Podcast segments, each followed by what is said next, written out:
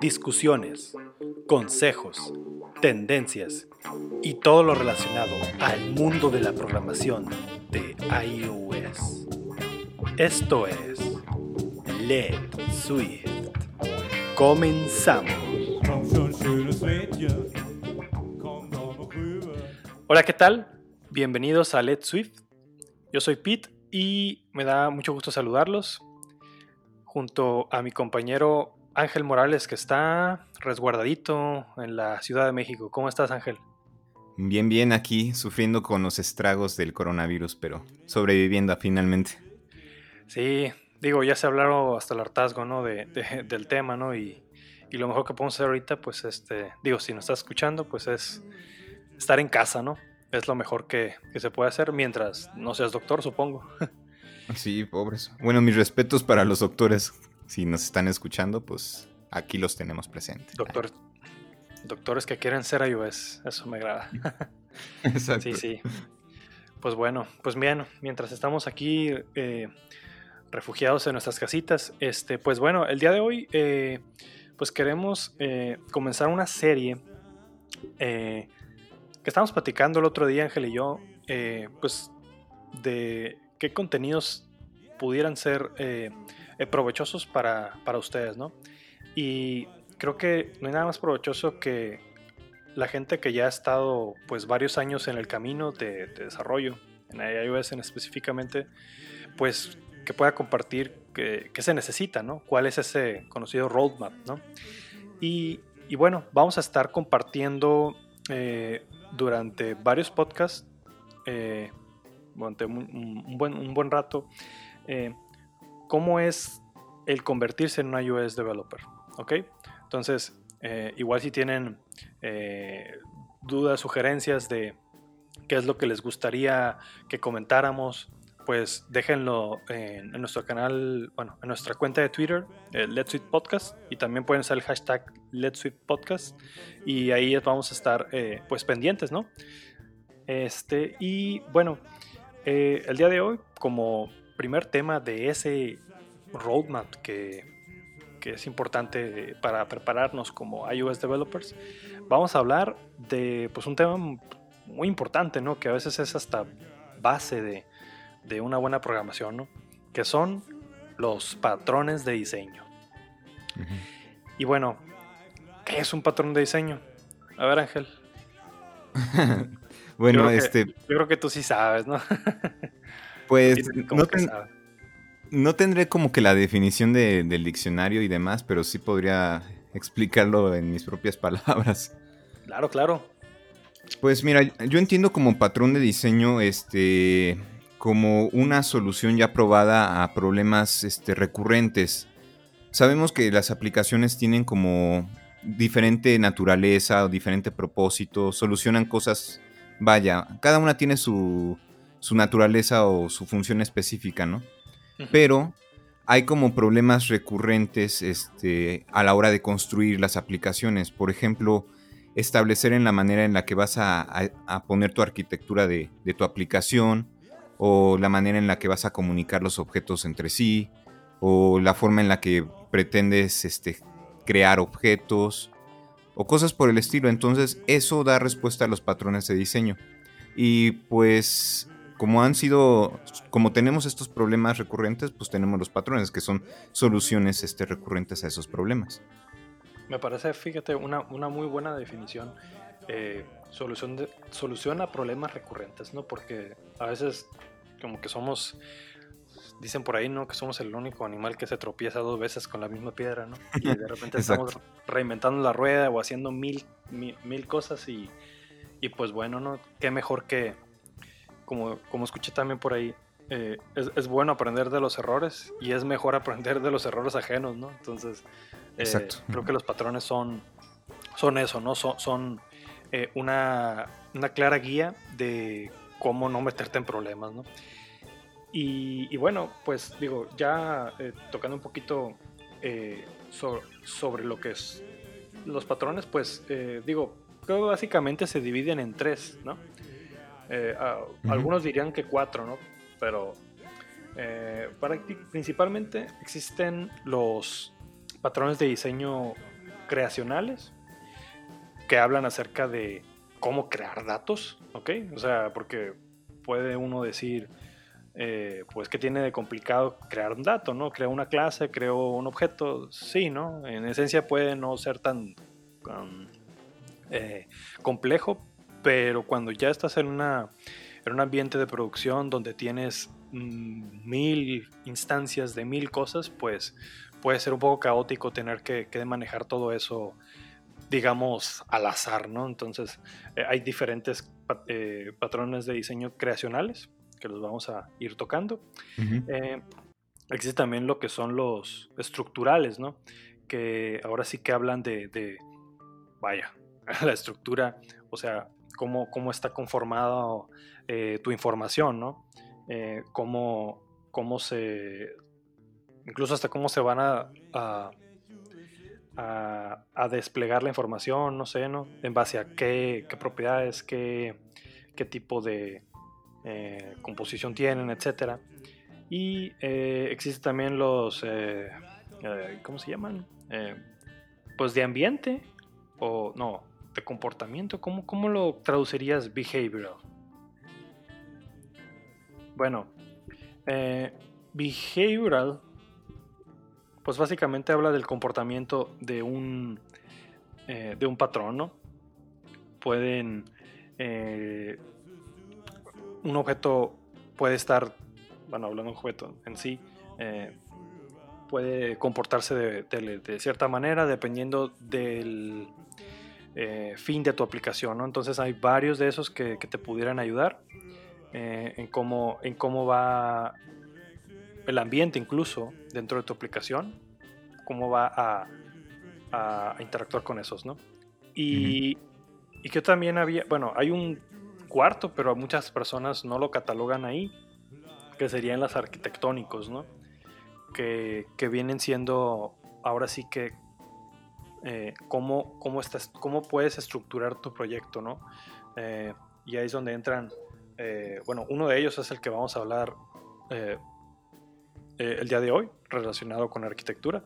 Pero antes de pasar con eso, este, no sé Ángel, ¿tienes alguna otra composición, bueno, o tipo de, patrón por ahí? No, en cuanto a categorizar los patrones de diseño, creo que los has mencionado, este, al menos los principales. sí, entonces no, no tendría un comentario adicional. Sí, sí, pues creo que es, como la forma, ¿no? de, como para ponerlos en una cajita, ¿no? De, de, dónde va cada uno, ¿no? Pero al final de cuentas, mm, el punto no es saberse eso, ¿no? El punto es, eh, eh, pues, leerlos, aprender de ellos y sobre todo ponerlos en práctica, ¿no? Porque luego de repente, la... así dime. No, exactamente, es como tener, eh, ir como desarrollando la, la intuición, ¿no? O sea, ir identificando más o menos, estoy no sé, estoy atravesando este, con este problema, ¿no? Entonces uno va como, generando este, un, entre comillas, instinto o intuición. Y llegas a decir, ah, ok, este es el lugar ideal para aplicar este patrón de diseño, ¿no? O aquí no conviene este, aplicarlo, ¿no? Porque es importante mencionarlo, o sea, uno cuando va aprendiendo de patrones de diseño, estás como tentado a quererlos aplicar para todo, ¿no? Y eso tampoco se trata, ¿no? O sea, uno como que tiene que ir como analizando bien la situación y ver si realmente el patrón de diseño que quieres va a satisfacer este o va a resolver el problema o lo va a terminar complicando más. Entonces, si lo va a terminar complicando más, pues ni, ni siquiera molestarse, ¿no? Sí, no, o sea, es... Eh, pues hay otro, hay otro principio, ¿no? Que dice KISS, ¿no? Keep it simple, stupid. y, sí, o sea, ¿por qué, meternos en problemas, no? Porque de, repente un, patrón, seguir un patrón puede ser complicado, ¿no? Entonces, eh, pues no hay que complicarnos de más, ¿no? Entonces, eh, precisamente están para resolver problemas, ¿no? No para darnos más problemas, ¿no? Entonces, eh, hay que aprender pues, su, definición y cómo utilizarlo y cómo aplicarlo bien, ¿no? Para que cuando lo, puedas escalar a un proyecto grande, pues sea una dulzura tener eh, un, un patrón bien utilizado, ¿no? Y que te, y que te ayude a ser más eficiente, ¿no? Que es al final de cuentas el, el objetivo, ¿no? De, de estos patrones. Y, y, bueno. E, exactamente, o sea, ah, perdón, este, nada más complementando el punto que decías, o sea, lo que buscamos con el patrón de diseño es que sea más fácil ir agregando nuevas funcionalidades a nuestra aplicación o darle mantenimiento, ¿no? Eso es lo que queremos al final del día con un buen patrón de diseño, ¿no? Exacto, exactamente. Y, bueno, pues patrones, pues como ya mencionamos, ¿no? O sea, digo, ahorita mencionamos que están más o menos categorizados en tres tipos, pero hay muchos, ¿no? La verdad, honestamente no sé cuántos hay. Sería un buen experimento calcular cuántos, cuántos existen. Pero eh, obviamente eh, hay unos que se usan más que otros, ¿no? Y, bueno, ahorita en este episodio vamos a hablar sobre cinco, al menos los, uno de los cinco patrones más utilizados en iOS, que yo creo que, que ahora sí que, o sea, si no los has visto, es como, oh, oye, creo que necesitas lentes, ¿no? Porque quizás están enfrente de ti todo, todo el tiempo, ¿no? Y bueno, el primero de ellos que vamos a hablar en, esta, en este episodio, pues va a ser el conocidísimo NBC. ¿Quién no conoce NBC, amigo? No, o sea, es como una pregunta obligada para las entrevistas, ¿no? sí, no, o sea, ya es así como que te, te, sacan a patadas, ¿no? Si no sabes. No, no es cierto.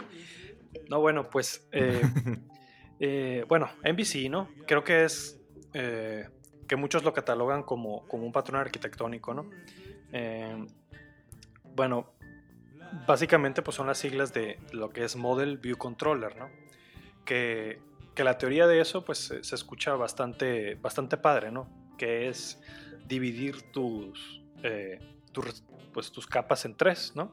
Tener una donde tienes tus modelos, donde tienes eh, tus objetos, tus propiedades, tus clases, tus estructuras, ¿no? Toda la data que va a consumirse en tu aplicación, ahí está, ¿no? En una parte, ¿no? Luego está la otra parte que es la vista, ¿no? Que pues la vista como tal pues, es la UI, ¿no? La, la, interfaz de usuario donde se va a comunicar el usuario para poder consumir eh, tu modelo, vaya, ¿no? Este, y existe también lo que es el controller. Muchos les sonará si han abierto pues, Xcode en algún momento los view controllers, pues que eh, pues sirven como como la parte lógica, ¿no? De, darle vida a las, a las vistas, ¿no? Que, si yo aplasto un botón, pues ese botón ejecute algo, ¿no? Que si yo aplasto un, eh, un, detalle de una lista, bueno, un, objeto en una lista, pues esa lista se abra a un detalle y, haga algo, ¿no? Y haga mil cosas, ¿no? Entonces, eh, todo suena, todo suena padre, ¿no? Este, ¿Tú, Ángel, has utilizado MVC puro en tus proyectos? Ah, sí, y la verdad es que no ha sido luego la mejor solución, la verdad, porque tiene inconvenientes y el inconveniente principal es que puedes desarrollar como fat controllers, ¿no? O sea, bien lo mencionabas tú, o sea, el modelo va a representar tus datos, ¿no? O el cerebro de tu aplicación. No sé, entidades, clases, structs. La vista, pues como mencionabas, o sea, va a ser como la pantalla en la que va a interactuar el usuario. Pero necesitamos este, un intermediario y ese es el controlador, ¿no? Eh, que va a estar, no sé, comunicando el modelo con la vista y la vista con el modelo. O sea, es como que sirve como traductor entre ambas capas. Pero el problema es que luego tenemos este lógica de negocios, este, comunicación con servidores, etcétera, que la pura teoría del MVC no establece dónde deberíamos de colocar esa lógica. O sea, lo que sabemos es que no podemos colocarla en el modelo, tampoco deberíamos de colocarla en la vista. Entonces todo eso se queda en el controlador. Y eso deriva a que tengamos problemas como el que el controlador crezca inmensamente y ya tengas como tu view controller de 500, 1000, 2000 líneas de código. Y es ahí cuando el MVC ya no empieza a ser una opción. ¿En serio? Bueno, no, no es cierto, 4000 y feria. Pero sí, sí, este, sí se vuelve un poco caótico ya con, proyectos grandes. Exactamente. y, ajá. No, dime, dime. Ah, no, este, nada más este, complementando la idea, pues sí es no, no, estoy tratando de decir que el MVC sea como el peor patrón de diseño en la vida. O sea, sí es buen, eh, una buena solución para determinados eh, tipos de problemas, ¿no? Pero ya cuando eh, tienes como mucha complejidad, pues ahí valdría la pena explorar otros patrones de diseño como MVVM, pero eso ya lo iremos este, platicando, ¿no? Sí, claro, sí, este, digo, porque ahorita como que suena como que echamos mucha, mucho, mucha basura ¿no? en MVC, pero el problema es que mucha gente lo usa, pero ahí es donde renuevo, venimos a, con esta serie de videos, ¿no? Eh, eh, no uses MVC porque sí, pues, ¿no? Es es entender que a lo mejor eh, tu problema es pequeño, eh, vas a hacer una aplicación sencilla, bueno, tal vez eh, MVC pueda ayudarte, ¿no? Porque luego meterle patrones, digo, hay otros patrones arquitectónicos, como mencionabas tú, Ángel, el MVVM o incluso Viper, ¿no? Que mucha gente le, no, pues es que Viper es el mejor porque, porque todo tiene separado. Y sí, tienen todo separado, pero ¿qué quiere decir que sea mejor? O sea, tu proyecto quizás se vuelve más engorroso por, por hacer eso, ¿no? Y, y, puedes meter una curva de aprendizaje para otros desarrolladores mayor y mayor mantenibilidad, mantenibilidad etc. Son, son, son otros temas, ¿no? Pero lo que queremos dejar con MVC es que, digamos, es la base, obviamente, es la base de muchos patrones de, arquitectura en este caso, pero eh, si lo vas a usar, pues eh, que obviamente lo vas a usar porque por default eh, Xcode, al menos con UIKit, pues es lo que te ofrece, ¿no? Eh, sé sabio, ¿no? Sé realmente medir el alcance, ¿no? Si tu proyecto va a ser muy grande, si va a ser un proyecto donde se va a invertir muchos recursos, hay muchos developers trabajando con él, pues pudieras optar por mejor otra opción que pudiera modularizar y trabajar. Pero estás trabajando tú solo, quizás, y tienes que entregar este proyecto lo más rápido posible, pudiera, eh, pudiera ser una buena idea, digo, empezar con eso y después refactorizarlo en otra cosa, ¿no? No sé tú qué opinas, Ángel. No, exactamente, tienes toda la razón. O sea, el peor, ¿cómo te diré? Error que podríamos caer es, no sé, implementar una arquitectura muy complicada, no sé, Viper, ¿no? Por ejemplo, si, si al final del día lo que buscas es presentar una pantalla de lectura, entonces ahí es como que te pones a pensar de que no, mejor utilizaría MVC, esta es una mejor, una solución más sencilla y más ad hoc, ¿no? exacto. Bueno, y dejando de lado MVC, ¿ibas a comentar otra cosa, bro? No, este, como como bien señalas, este, dejando de lado MVC, hay otro patrón de, diseño comúnmente utilizado que es el Observer. ¿Tú qué entiendes por este, el patrón de diseño Observer, Pues mira, eh, básicamente eh, pues se compone de, eh, ahora sí que, un, objeto que va a ser observado y, y un, una bueno, y otro objeto que va a estar observando ese objeto. Por ejemplo, vamos a poner una analogía, ¿no? Estás haciendo una sopa, ¿no? Y tú estás esperando que esa sopa hierva para poder apagarla, ¿no? Entonces, tú estás observando, viendo a ver a qué horas le salen burbujas, ¿no? Ahora sale una y, ah, ok, ya vi que si está saliendo, está, está subiendo la temperatura, pero todavía no es hora de hacer algo regresas otra vez y ya sales más, pero todavía no. Entonces ya como a la cuarta, quinta vez que vuelves a voltear, oye, mira, ya está, ya está suficientemente eh, hirviendo, ya puedo apagar, ¿no? Esa analogía un poquito burda, eh, pues es básicamente como el, concepto de Observer, ¿no? Que, que te, te, brinda la capacidad de que objetos estén comunicados mediante que un objeto esté revisando las, las actividades, cada, cada update que se haga a, otro objeto, ¿no? Y eso pues te puede servir eh, de, muchas maneras, ¿no? De hecho, incluso eh, Swift UI utiliza mucho eso. Bueno, eh, Combine para ser exacto, ¿no? Que utiliza los publishers, ¿no? Y hace este patrón prácticamente facilísimo, ¿no? Dentro de, de, Swift.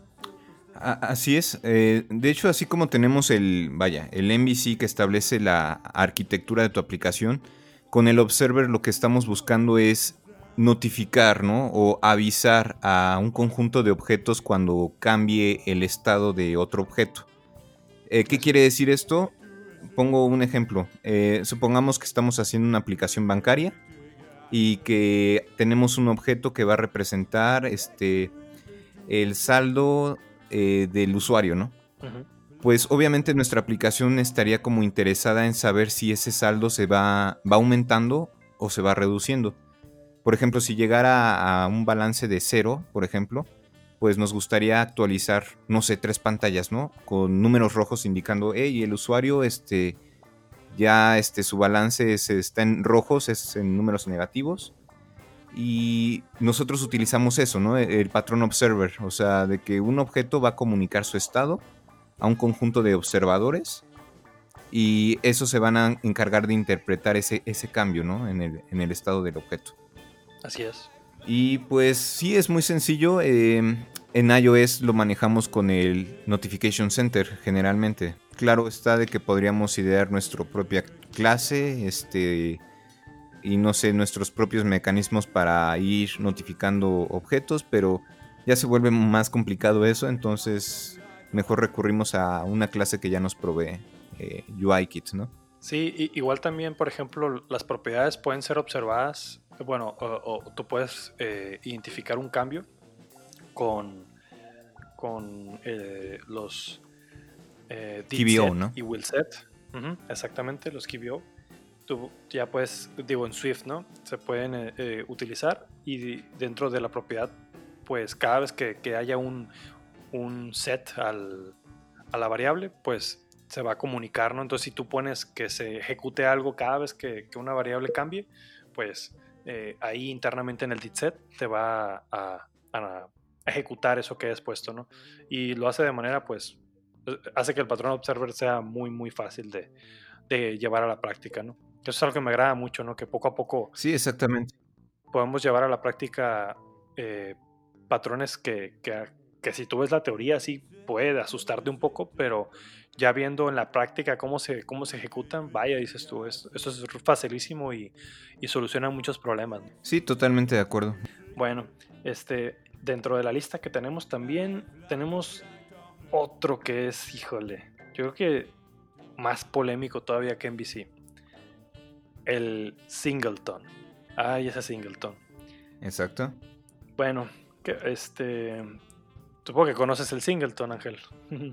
sí, no, es como que yo creo que yo pienso que cada aplicación tiene alguna u otra manera de manejar singletons, o sea, pues nada más para dar contexto, este, los singleton eh, es un patrón de diseño donde únicamente nos va a tener, bueno, únicamente vamos a estar interesados en manejar una instancia de un objeto.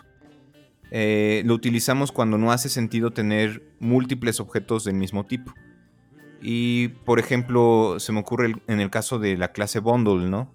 Apple, por ejemplo, no maneja este, diferentes tipos de bundles, sino una clase que es el, bundle. Y generalmente es el, el, tipo main. ¿Por qué? Porque no nos interesa tener como diferentes, diferentes tipos. Otro ejemplo podría ser no sé, que tu aplicación maneje su una página de settings. Ah, ahí podrías utilizar un singleton que represente tus, tu configuración de la aplicación. U otro ejemplo podría ser eh, manejar la sesión del usuario, ¿no? Ahí podrías implementar nada más un objeto, tu singleton que represente esta sesión, eh, que lleve, no sé, propiedades como el nombre del usuario, este, su edad, etcétera, ¿no? Pero el chiste está de que siempre tu aplicación va a tener un objeto o una instancia. Sí, así es. De hecho, eh, Apple lo utiliza muchísimo, ¿no? Incluso, por ejemplo, eh, cuando usas, eh, cuando empiezas a programar en iOS, el app Delegate en sí mismo puedes utilizarlo como un singleton, ¿no? Y de hecho, muchas de, muchas de la API de, de Apple utiliza los llamados shared, donde tú tienes como una variable estática eh, donde puedes acceder a, ahora sí que al singleton, ¿no? a la única instancia de, esa clase que, que, se, que es permitida utilizar, ¿no? porque no puedes instanciar otras cosas. ¿no? O también, por ejemplo, el user default. ¿no? ¿Quién no ha usado user defaults en iOS? Pues, eh, si no mal recuerdo, solo pones user default.standard. Creo, creo que el estándar viene siendo eh, el, el, singleton. Y así, ¿no? Si usas eh, los dispatch queue, por ejemplo, este, para mandar cosas al, main thread, pues eh, ya también pues, puedes poner directamente punto .main y, y, ya vienen singletons ya precargados, ¿no? En toda la API, ¿no? Y, y creo que, o sea, sí son muy convenientes, ¿no? Pero desafortunadamente aquí sí veo que como es demasiado fácil hacer eso, demasiado hasta cierto punto pues flojo, ¿no?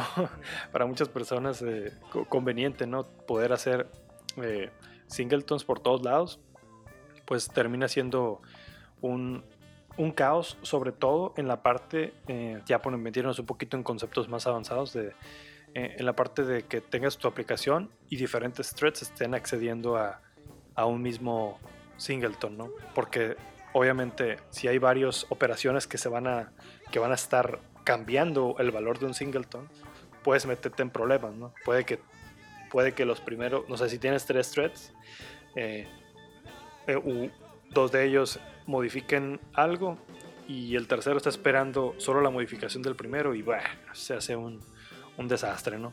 Sí, nada más que ahí obviamente ya este, implementas otras soluciones como los el dispatch queue, los seriales, ah, para ir como ordenando los, los eh, el acceso hacia tu singleton.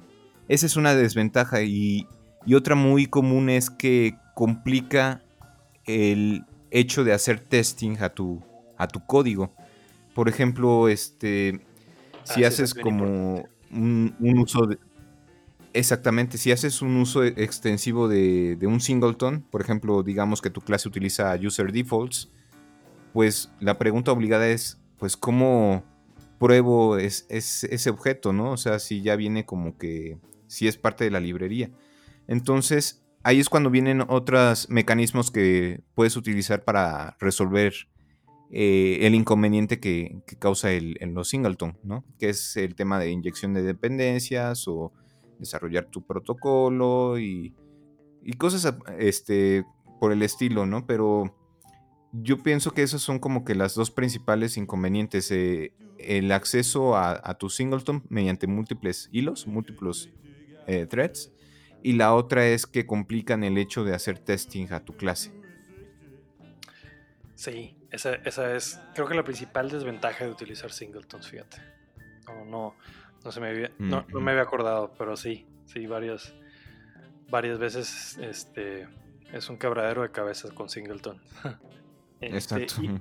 Y, bueno, este, digo, y avanzando en los eh, otros dos que queríamos platicar el día de hoy, eh, está también eh, uno que es Strategy. has, ¿Has escuchado de, él, eh, Ángel? Eh, sí, hay, un libro muy bueno que, este, bueno, eh, ya lo digo de una vez, se iba a esperar hasta el final, pero em, que se llama Head First Design Patterns, ¿no? Que habla acerca de... Sí, es una lectura obligada para todo tipo de desarrolladores, no nada más iOS, ¿no? Pero este es el primero que menciona en el libro.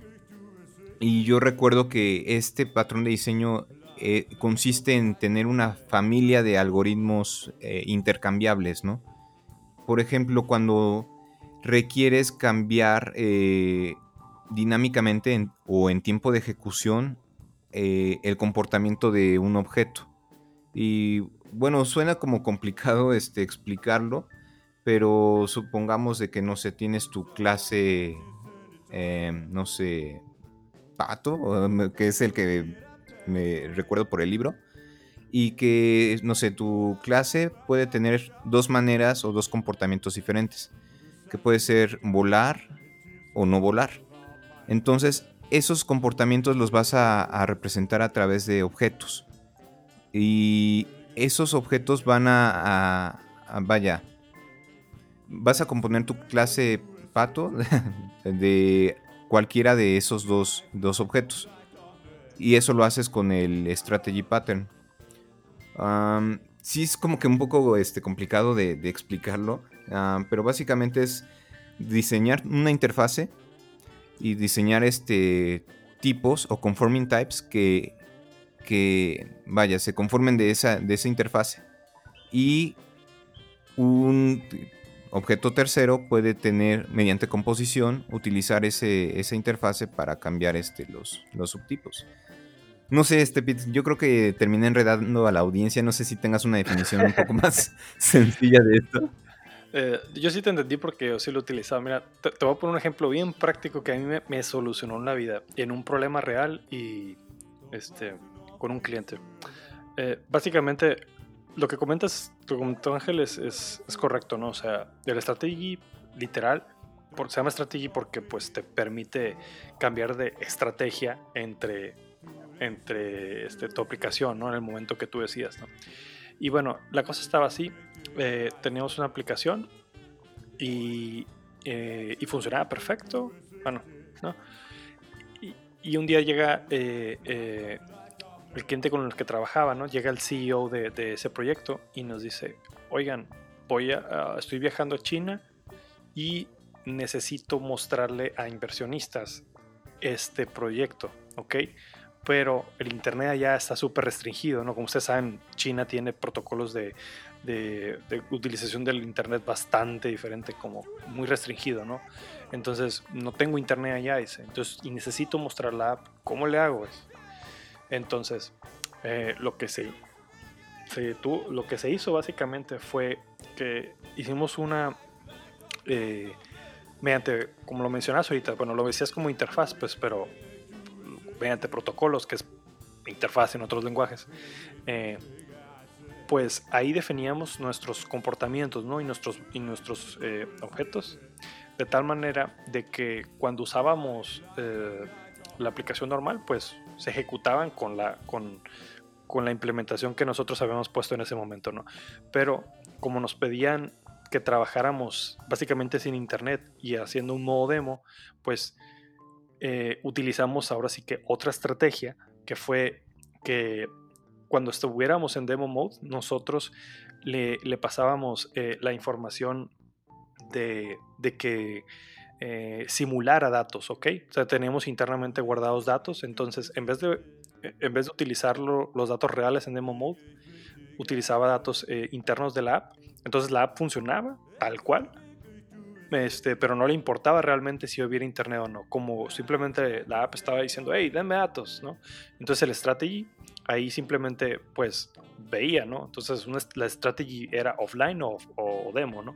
perdón, era online o, offline, ¿no? O, o comillas demo, ¿no? Y ese para mí fue, ha sido como el, ejemplo más claro de, de cómo utilizar eh, eh, estrategia en un proyecto, ¿no? Que incluso, este, siempre que, que, llego con amigos y, les presumo, oye, pues este, ¿qué has hecho? Y así, siempre saco ese, ese, esa app y cómo funciona eh, en demo mode, pues no, me preocupo si falla el internet o no tengo datos o lo que sea, pues siempre, siempre está disponible, ¿no? Entonces, gracias a esa estrategia, pues eh, se pudo lograr eso, ¿no? Entonces, ahí como pro tip, ¿no? Por si tienen eh, algún inconveniente o quieren hacer algún, algún showroom, pues usar estrategia para crear un demo, una, versión que, que, utilice con datos ficticios en tu app, pues puede servir. ¿Cómo la ves, Ángel? Ah, suena muy interesante y un ejemplo más práctico del que yo dije. el de pato está bonito también, ¿eh? sí, bueno, pero lo siento. Sí, no, no te no, sí, sí, es que, sí, es que luego de repente en las, en la literatura ponen ejemplos muy extraños, ¿no? Que personalmente yo leo eso y digo, no, no, no entiendo, o sea, ¿qué rayos quiero decir? ¿no?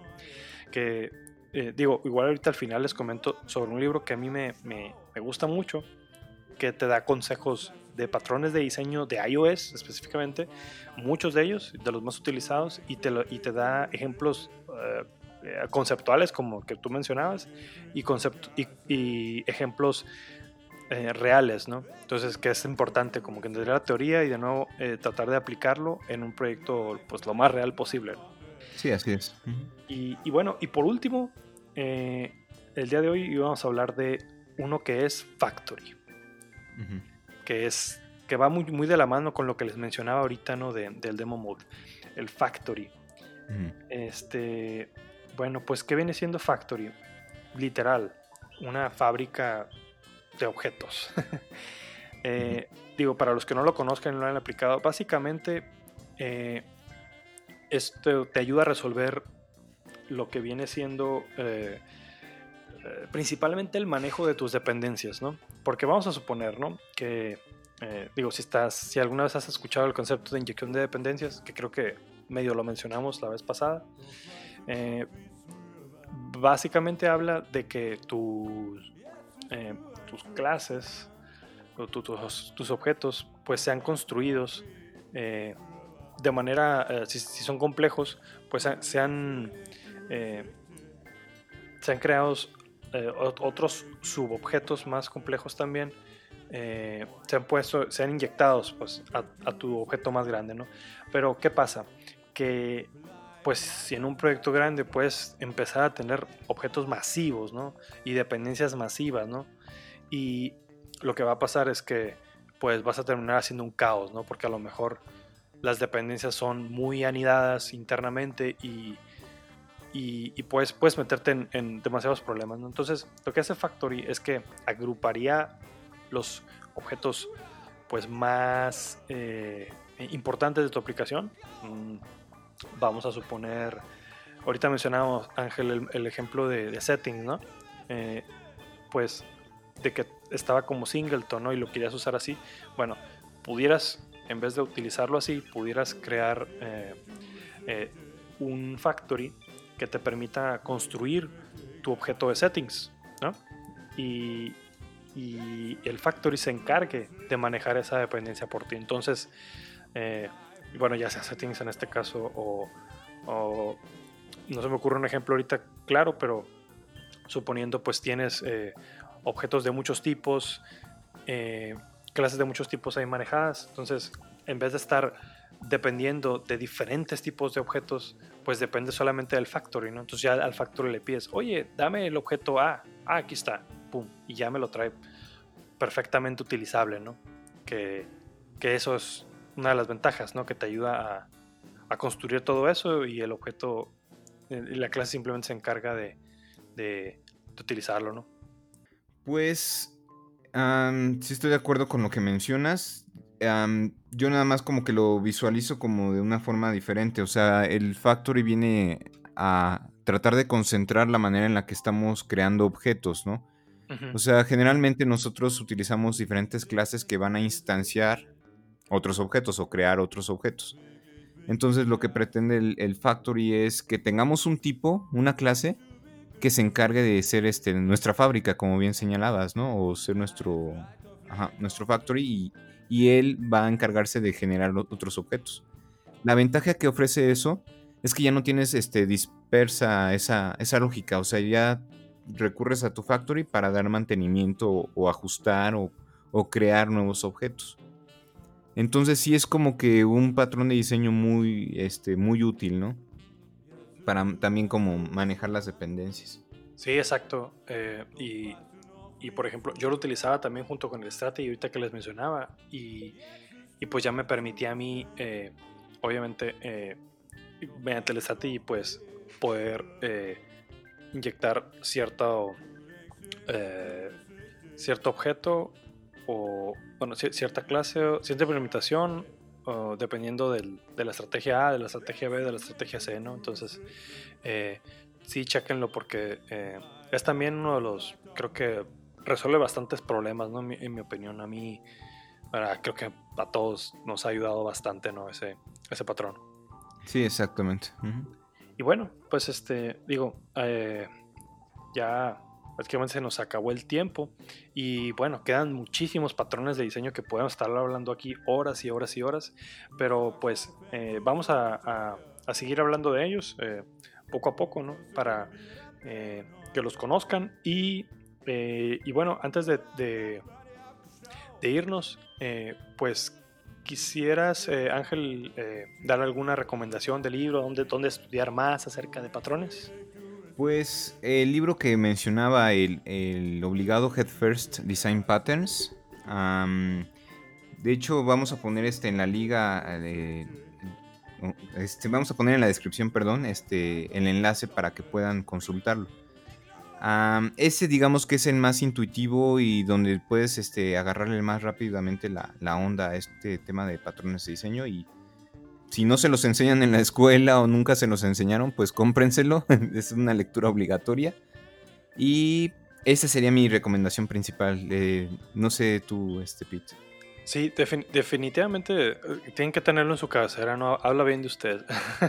en tu libro. De, este, sí, yo, yo tengo dos, ¿eh? ¿no? Este, uno que a lo mejor no es, no es tan profundo como el, como el que mencionaba Ángel, pero digo, hay una página que si, están estudiando iOS, pues les puede servir, que se llama Ray Wenderlich. También se los dejamos en, en la descripción. Eh, y bueno, dentro de Ray Wenderlich hay un apartado de muchos libros, ¿no? De muchos temas, ¿no?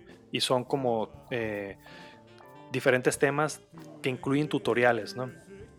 Son, libros que a lo mejor no son muy clavados en cuanto a, a definir cosas, pero son muy interesantes en el tema de que ejecutan eh, un concepto y lo tratan de aplicar a un proyecto, eh, pues, como les mencionaba, lo más real posible, ¿no? Trata de, de, bueno, te va ayudando con un tutorial, o incluso te, te comparten la parte de, eh, de que el libro viene digital, pues vienen, vienen también eh, ejercicios, ¿no? Y proyectos que van serializados, ¿no?